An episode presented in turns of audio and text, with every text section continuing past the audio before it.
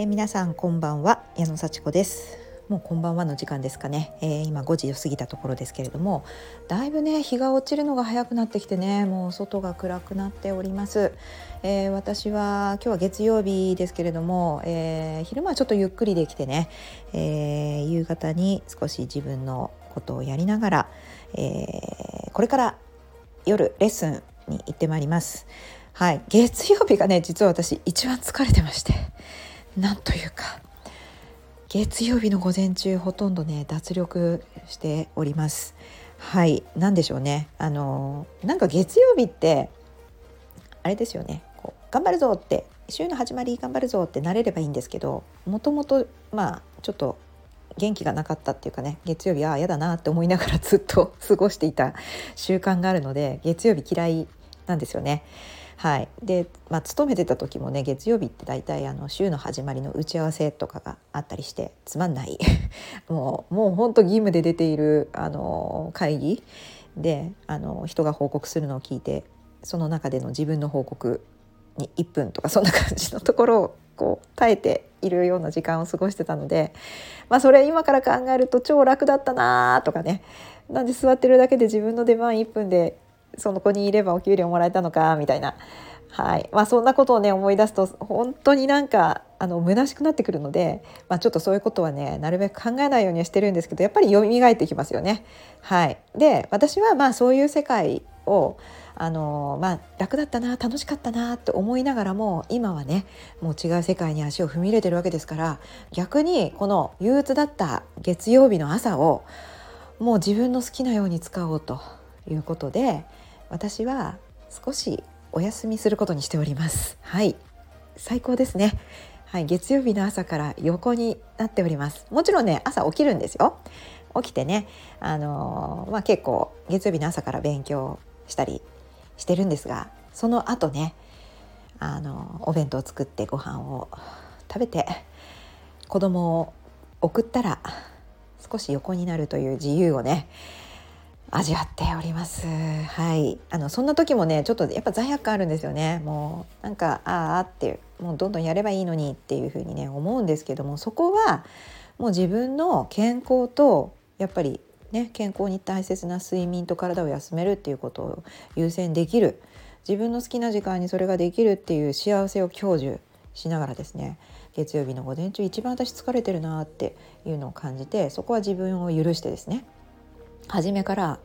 ゆっくりします。はい。ゆっくりします。もちろん月曜日予定がある時にはねあの楽しくウキウキ出かけていったりするわけですけども何もない日は少しゆっくりできる時間として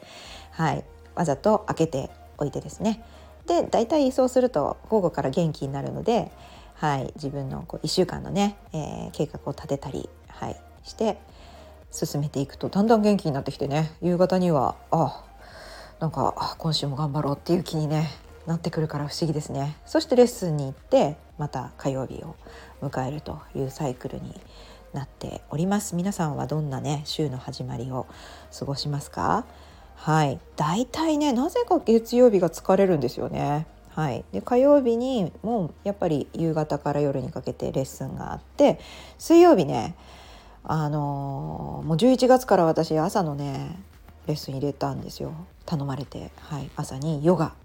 のレッスンをしてですね午後までね午後今度ホットヨガやります水曜日もお休みじゃなくてねちょっとレッスンが入ってだいたいあのまた夕方から夜にかけてセミナーがあったりしてねで木曜日は朝からもう早朝のボディパンプレッスンですねそしてあの午前中から午後にかけてもボディパンプもう一個あって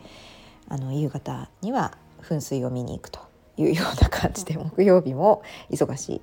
で金曜日はね午前中ねあの FIS のグループコンサルタントグループのね打ち合わせがあってそして午後は結構自分の作業するっていうような感じで。で土日はあの自分のレッスンがねまた入りますのでね。